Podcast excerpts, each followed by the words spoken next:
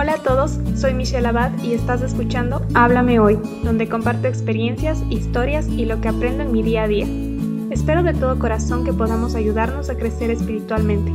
Todos los días Dios nos está hablando, así que alistémonos y escuchemos lo que Él tiene que decirnos hoy.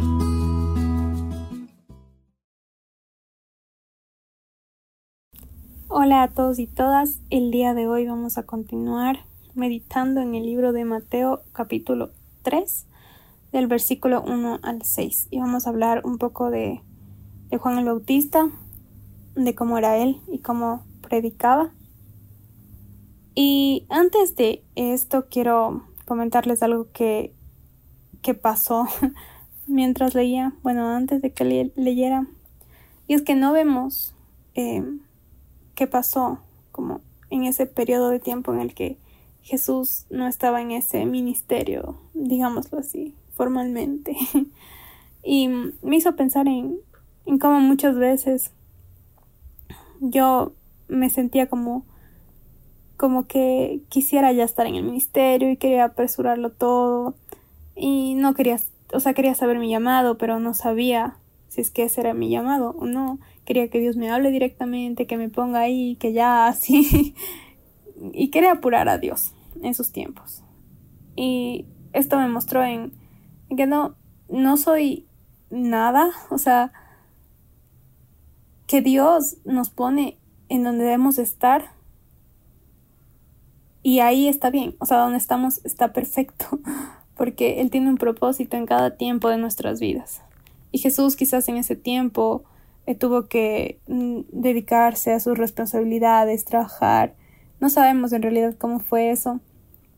Y también sabemos que, que eh, José ya no, el papá de Jesús ya no se nombraba más en, en la Biblia. Entonces no sabemos quizás si eh, falleció, no sabemos en realidad qué pasó, pero quizás eh, Jesús tuvo que tomar esa responsabilidad. Eso es lo que he estado pensando, no, no sé en realidad qué fue lo que ocurrió, pero pero estuve meditando en eso y me trajo esta convicción de, de entender que en donde Dios nos pone está perfecto y Dios tiene propósitos perfectos para nuestras vidas. Y no porque no estemos en una misión eh, quizás de misioneros o quizás eh, no lo sé no sé cómo te gustaría servir a Dios. Pero si no estás ahí eso no quiere decir que que no está siendo utilizada o utilizado por el Señor. Porque todos tenemos el mismo propósito ahora. Y eso debe quedar claro en nosotros. Y el propósito ahora de cada uno de nosotros es compartir el Evangelio. El Evangelio ya está ahí y Dios nos manda a compartirlo, a mostrar a la gente que necesitan de Cristo, que Él es la verdad. Y eso lo podemos hacer en en cualquier situación y en cualquier tiempo en el que estemos. Y si Dios nos llama a algo específico, tenemos que entender que nada, eh, estemos en el trabajo en el que estemos, em, no sé, en la situación en la que estés, nada nos va a frenar del propósito de Dios. Si Dios nos tiene un llamado para nosotros, Él va a mover todo para acomodarnos en donde quiere que estemos. Así que eso, tengamos esa fe y quería compartirles eso que estaba pensando. Y bueno, hablando de, de nuestro llamado, de nuestro llamado a, bueno, nuestro propósito de predicar el Evangelio, vamos a hablar de, de Juan el Bautista. Entonces, vamos a hablar de cómo él predicaba y quizás aprender un poco de cómo, cómo se debe predicar o cómo hay que hacer. Pero bueno, eh, para comenzar vamos a orar y a ver qué es lo que Dios tiene que decirnos hoy. Gracias Padre porque tú abres nuestros corazones, porque tú eres el que, el que habla, no somos nosotros los que hablamos. Señor, te pido que seas tú el que estés guiando esta enseñanza, Señor. Te pido que, que el Espíritu se esté moviendo para Señor, para entender, entenderte, entender lo que quieres en nuestras vidas y entender, entender de ti, aprender de ti y llenarnos de ti, Señor. Te pido que cuides a cada uno de los oyentes, Señor. Y gracias por la bendición de tu palabra. En el nombre tuyo oro. Amén. Y bueno, comenzamos leyendo del versículo 1 al 2, que dice, En aquellos días vino Juan el Bautista predicando en el desierto de Judea y diciendo, Arrepentíos porque el reino de los cielos se ha acercado. Bueno, hablemos de quién es, quién es Juan. Bueno, él nació de Zacarías y Elizabeth. En la historia en la Biblia vemos cómo el Señor eh, movió a esta pareja que se podría decir que tenían una edad eh, bastante mayor y fue un milagro. Dios les prometió que les iba a dar un hijo y, y Dios usó a este hijo, a Juan, para que anunciara la llegada, la llegada de Jesús. Y bueno, aparte de la historia, eh, también quisiera hablar un poco de como dije, la predicación y cómo Juan nos llama a Jesús. Y aquí vemos que él les llama diciendo arrepentíos. Y arrepentíos nos muestra que, que debemos reconocer nuestro pecado. Pero no solo reconocerlo, sino también eh, implica un cambio en nuestro corazón, implica eh, que ya no queramos volver a pecar. Y muchas veces nos confundimos este término de arrepentidos con quizás el remordimiento y, decimos, bueno, entiendo que estoy pecando y nos incomoda mucho, eh, quizás nos sentimos tristes con nuestro pecado, pero no hay un querer no volver a pecar y seguimos viviendo en ese pecado. Y nada cambió en nosotros con el remordimiento. Pero cuando nosotros nos arrepentimos, ponemos nuestro corazón, exponemos nuestro corazón para que Jesús lo cambie por completo. Porque nos damos cuenta que no podemos, que estamos llenos de pecado, que estamos completamente sucios. Y después en este versículo dice, arrepentidos porque el reino de los cielos se ha acercado. Y esa es la razón por la que nos arrepentimos. Nos arrepentimos porque es el reino, es el reino el que nos llama a, a ser limpios ante, ante el Rey, que sería Jesús. Y tenemos que, tenemos que dejar esta idea de, de un Dios que nos inventamos en nuestra cabeza. Porque hay veces que nos, nosotros adaptamos a Dios a nuestro gusto y y hacemos un Dios que no se molesta con lo que hacemos, que es un Dios de amor, un Dios que, que me perdona. Y Dios nos perdona, sí, pero hay que reconocer que Dios también tiene otras características, que Dios es un Dios justo, es un Dios que no le gusta el pecado, es un Dios celoso, no quiere que, estemos eh, creándonos otros dioses o idolatrando. Hay muchas características de Dios y es por eso que estamos tratando de conocerle a través de, de la Biblia. Y nuestra relación con Él, nuestra relación personal con Él es la que nos lleva a, a entenderle mejor, a conocerle mejor y acercarnos a Él. Y Él, mejor dicho, Él es el que se acerca a nosotros. Nosotros llegamos ahí y, y Él es el que se muestra. Entonces, eh, tenemos que entender eso para reconocer que, nosotros le debemos esa reverencia y, y, que necesitamos tanto de estar limpios para poder tener una relación directa con Él. Reconocer que nos, nos salimos en algún punto y, que necesitamos volver para que Él nos vea santo y sin mancha, santos y sin mancha, y esto solo se logra a través de Jesucristo.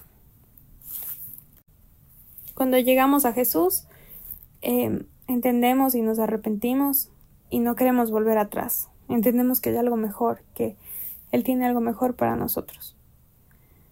Y también mientras leía pensaba en las iglesias, en cómo muchas veces hay iglesias que predican de todo menos de pecado. Y quizás no solo iglesias, sino incluso misioneros que, que dicen sí voy a compartir la palabra del Señor, pero pero van y dicen, sí, Dios te ama, necesitas a Jesús, pero en ningún punto hablan del pecado que, que está en nosotros y que por ese pecado es que necesitamos tanto a Cristo. No solamente es que, que Cristo vino porque sí y ya, es porque en realidad lo necesitamos, necesitamos estar limpios por Él y nunca debemos olvidarnos de eso, que es necesario hablar de eso porque si es que no lo hacemos, las iglesias van a terminar llenas, llenas de gente, pero llenas de personas perdidas que no sabemos si es que tienen su corazón cambiado porque nunca reconocieron su pecado y nunca se arrepintieron. Y quizás terminan pensando que son buenos, que Dios les ama e incluso em, quizás se comparan con otros eh, diciendo no, pero mi pecado es menor a este, cuando la Biblia y la palabra es clara y es que para, para Dios todos, todos estamos, todos hemos pecado. Y no solo para Dios, creo que nosotros podemos reconocer eso. Estamos sucios. Y reconocer esto de que Jesús nos limpia es reconocer que ya antes estábamos sucios y es por eso que necesitamos a alguien que nos limpie con su sangre. Ahora vamos a leer los versículos 3 y 4 que dicen pues este es aquel de quien habló el profeta Isaías cuando dijo Voz del que clama en el desierto, preparad el camino del Señor, enderezad sus sendas, y Juan estaba vestido de pelo de camello y tenía un cinto de cuero alrededor de sus lomos y su comida era langostas y miel silvestre. Y bueno, aquí vemos que él es la voz del que clama en el desierto. Y, y esto me hizo pensar en cómo nosotros también somos esa voz y deberíamos clamar en el desierto y esto ser parte de nuestra identidad. Eso es lo que soy, soy esa voz del Señor que somos utilizados por Cristo para que los demás sepan de Él. Decir, soy esa voz y Dios me está usando. Y clamamos, y clamar es con súplica, con con fuerzas, entendiendo que la gente en realidad necesita escuchar de eso, necesita arrepentirse. Y, y, ahora no vemos eso, es que creo que actuamos mucho pasivamente y esto lo digo por mí misma. Eh, pienso que, que muchas veces he, dejado esta idea de que sí, eh, Cristo es el que salva, pero, pero en mi parte también. ¿Dónde está? O sea, Dios también quiere usarnos a nosotros. Dios quiere que tengamos ese, ese fuego interno que Dios mismo nos pone y a veces sentimos como una presión ahí de clamar, porque queremos que se arrepientan, así como Dios quiere que se arrepientan y ser usados. Dios nos pone en esta obra para, para ser usados también, para que nosotros formemos parte de este gran plan y clamar Mm, entendiendo esa necesidad, entendiendo que necesitan de Cristo. Y no callarnos, no callarnos es que Dios nos da la oportunidad de hablar con alguien. Debemos compartir el verdadero evangelio, no, no es un clamar que, que nos lleva a decir, eh, escuchen, Dios te ama, o escuchen, Dios, Dios te bendice, Dios, Dios te llena, Dios, Em, te dará muchas riquezas y hay muchos de esos mensajes que en realidad no son el Evangelio. Y es por eso que es necesario entender todo el mensaje, entender todo lo que dice eh, su palabra.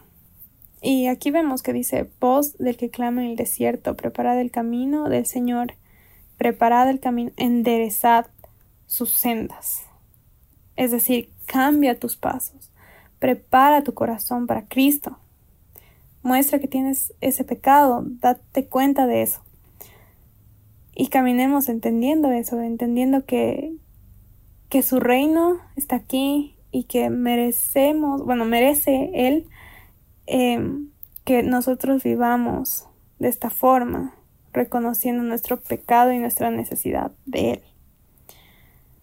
Y también leyendo este versículo, me puse a pensar en, en lo que hacemos en esta tierra. Y es exactamente lo que Juan está haciendo, que es el, el preparar el camino. Porque nosotros, porque es así, o sea, nosotros no tenemos el, el Espíritu Santo, no damos el Espíritu Santo a la persona y le damos esa convicción. No, porque es el Espíritu Santo el que muestra a las personas, el que, el que llega, o sea, nada viene por nuestras propias fuerzas. Y es Dios el que da, es por eso que es una gracia, es un regalo. Y, y esa es nuestra parte en toda esta historia. Y es preparar, solo preparar, porque Dios es el que va a hacer la obra, nosotros no la hacemos, solo la preparamos para que Jesús venga y haga la obra en las personas.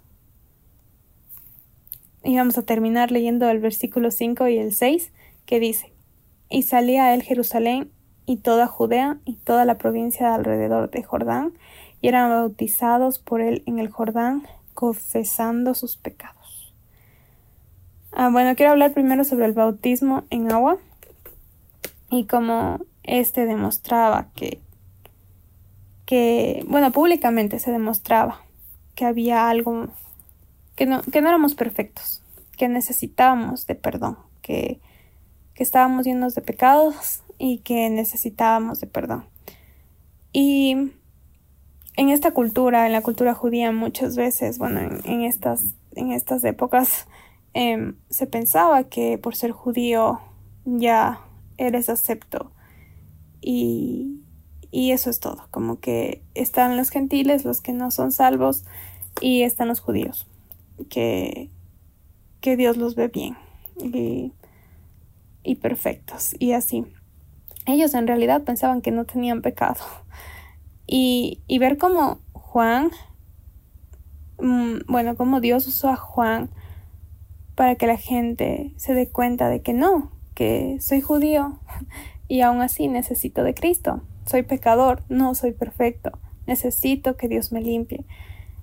Y ese era el bautismo, era, era un choque quizás para, para la cultura, porque era reconocer que en realidad no soy perfecto. En realidad tengo pecado. Estoy alejado de Dios. Necesito de Él, necesito de Cristo. Y sin Cristo yo voy a seguir perdido. Y es esa demostración pública la que nos muestra también de que, de que no vamos a poder ser salvos por nosotros mismos y que nunca tampoco lo haremos por obras y solamente es Cristo y el Espíritu Santo el que actuará en nosotros y el que nos dará, bueno, nos da esta relación de nuevo con Dios directa. Y, y bueno, así es como, como quiero terminar. Quiero terminar eh, bueno, agradeciendo al Señor por estas personas que claman en el desierto, que claman desde sus trabajos, desde la escuela, desde el Zoom, desde donde sea que estén a las personas para que se arrepientan y, encuentren a Cristo, encuentren la verdad. Y que Dios, Dios nos use y nos, nos llene de Él, nos llene de, la, de las, el verdadero Evangelio, que es Él para que muchas personas, así como, como leemos en estos versículos, que muchas personas lleguen a Cristo y que reconozcan que tienen pecado y que necesitan ser salvos. Y así es como terminamos el día de hoy. Que Dios les bendiga y les cuide el resto de la semana. Gracias por escuchar el podcast de hoy. Si lo que escuchaste te ha gustado y quieres saber más, suscríbete para enterarte cuando suba un nuevo episodio. Si deseas contactarme, me puedes encontrar en Instagram como arroba michu.abad y puedes seguir los devocionales en arroba tu palabra es viva. Gracias por tu tiempo, comentarios y apoyo. Espero pronto saber de ti.